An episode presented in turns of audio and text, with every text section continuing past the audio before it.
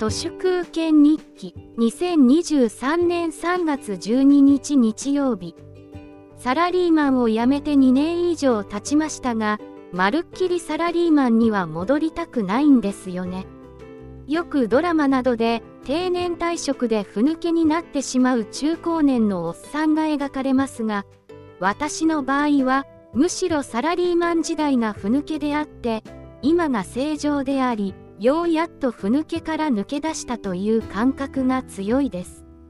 私によれば満州国2.0の歯車とは連合赤軍の一員になることとほとんど同じであって二度とは戻りたくないろくでもない日々でしかありません。そういった意味ではサラリーマンから逃げて散ることはかえって人間復興ルネサンスと言えるのだろうと思っています。サラリーマンを辞めた自分を肯定したい一心で辞めてからの成功にやたらとこだわる人も中にはいますがそういう人はかわいそうなことに今がふぬけの状態なんだろうなと思います。競争していないと不安で仕方ないタイプの人はサラリーマンを辞めない方がいいと思います。週明けから金融クライシスが始まると思いますがおそらくこれからゆっくりとリーマンショックをはるかに超える破壊が起きます。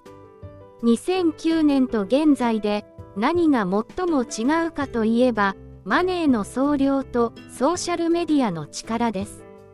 週末に起きたシリコンバレー銀行の破綻の引き金を引いたのは加速主義者でスーパーリバタリアンのピーター・ティールでした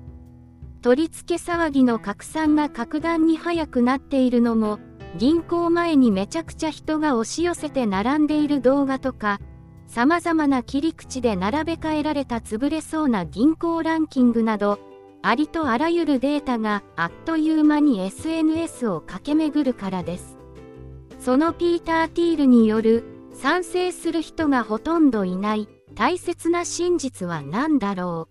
うという言葉に従えばシリコンバレー銀行破綻についての賛成する人がほとんどいない大切な真実とは GAFA などの IT ジャイアントがシリコンバレーのベンチャー企業に仕事を発注しなくなって